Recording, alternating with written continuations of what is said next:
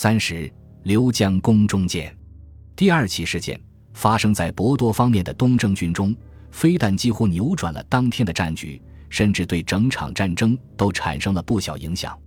这里距离日本军的大本营更近，承受的压力比百道园上路的东征军更大，战况自然也更惨烈。可惜，目前找不到什么史料来仔细描述。不过，博多上路的东征军由左副元帅刘福亨指挥，老刘头身经百战。天南地北，什么大阵仗没见过？这种小场面自然不在话下。于是，只见他领着一帮帐前的亲兵，一会儿在前方督阵，一会儿出入行间，指授方略，好不惬意。轻敌之心也悄悄滋长。不料，在一霎时的混乱之中，刘福亨劈头撞见了日本军的前线总指挥少二景资。据少二景资回忆，当时他看到一条大汉。身长七尺，颀履美髯，优雅的垂至肚脐边上，身披青黑色的铠甲，骑着一匹套着黄金鞍的伪毛马，由十几名骑兵和七十多名步兵簇拥着来回奔驰。刘福亨这套出场行头，确实有宋元通俗演义中吕布、关羽之类的名将风范。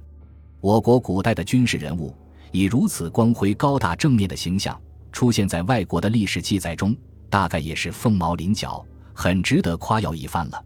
如果没有接下来发生的事故的话，接下来画风突变，两人大概同时判断对方装束不凡，如果不是主帅，至少也是一员大将。不等少二景资迟疑，敌方大将竟然把大部队抛在身后，拍马向他扑来。少二景子佯装不敌，策马转身就跑，一追一逃之间。他瞅着一个空当，拉弓，转身，瞄准冲在最前方的大将，就是一箭。少二景子在日本军中素以善射著称，这一箭呼啸而去，狠狠透入对方的前胸护甲。那人大吼一声：“哇呀！”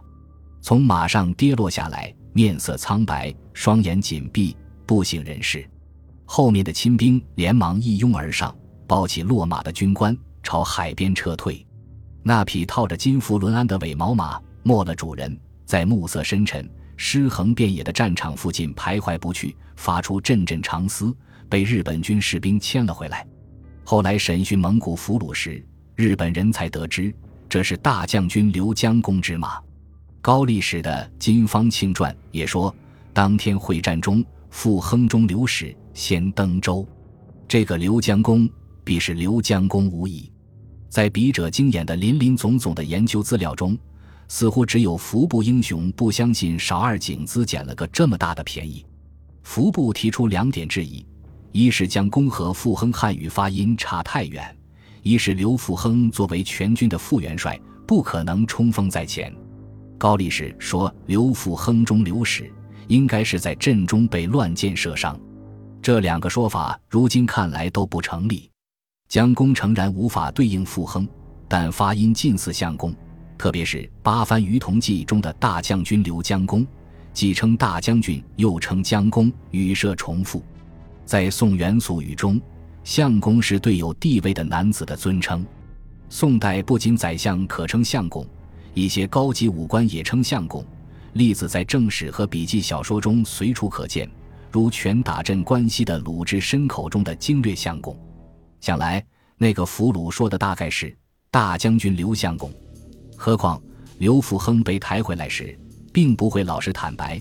老夫当时是立令智昏，终日打雁，倒被雁啄瞎了眼。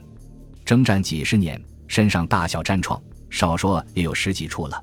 这么屈辱的被人从马上射下来，大概还是头一遭。连坐骑也丢了，让老刘头的脸面往哪搁？只好掩饰一二。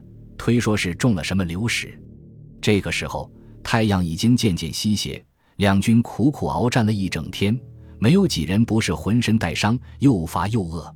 百道园和粗原方面，东征军遭到惨烈阻击；博多方面，指挥官又负了伤，暂时退出火线。双方都没有从敌人那里讨得什么好。天黑了，只好各自收兵回营。日本军收缩到太宰府附近。天智天皇时代构筑的一座水城周边，这种水城原是日本在朝鲜半岛败给唐朝之后，为防范唐军来袭而构建的海防工事。孰料六百年后，真的派上了用场。这座水城据说被北条时宗重修过，石壁高丈余，亘数十里，其上平坦可骑。特恩布纳还实地考察了水城遗址，发现城宽四十米，高十五米，坐落在面向博多湾的山间平地上，高处架设水渠，引水入城壕。为了提防敌人夜袭，除了在岸上布置了部分巡哨。元朝东征军的主力部队干脆回到了近岸的船上休整。Stephen Turnbull，《The Mongol Invasions of Japan Year 74, and Year 81，P4 啊。